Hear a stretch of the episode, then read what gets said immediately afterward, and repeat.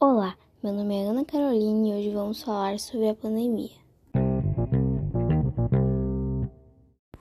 Bom, primeiramente queremos dizer que a pandemia não acabou, mas os comércios estão abertos e tomando os devidos cuidados para evitar que a pandemia não se espalhe.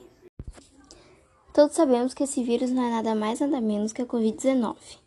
Eu quero aproveitar e falar sobre alguns cuidados que você deve tomar para evitar que você pegue o vírus e espalhe para mais pessoas.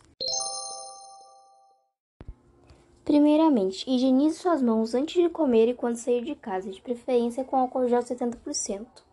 Segundo, não compartilhe copos ou garrafas d'água. Se usar a garrafa de outra pessoa ou emprestar para alguém, o vírus pode se espalhar pela saliva.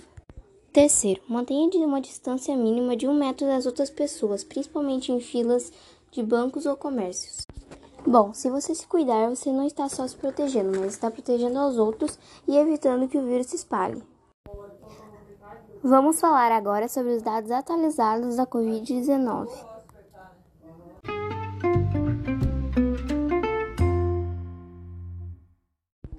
No total, são 5.911.758 casos de Covid-19 aqui no Brasil. E no total são 166.699 mortes. E só aqui no Rio Grande do Sul são mais de 200 mil casos de coronavírus e mais de 5 mil mortos. Agora vamos falar sobre a vacina. O diretor do Instituto Butantan, Dimas Covas, afirmou hoje que a instituição receberá vacinas prontas da China ainda nesta semana e a matéria-prima para a produção da vacina do corona até o final de novembro. Já recebemos vacinas nesta semana. Vamos receber já a primeira parte de vacinas prontas da China. Também receberemos ainda neste mês uma, um quantitativo inicial de 600 litros de matéria-prima para iniciar a produção aqui na Butantan. Tudo caminha para que rapidamente um quantitativo de 46 milhões de doses de vacinas prontas para uso já em janeiro, disse o diretor de Butantan, Dimas Covas.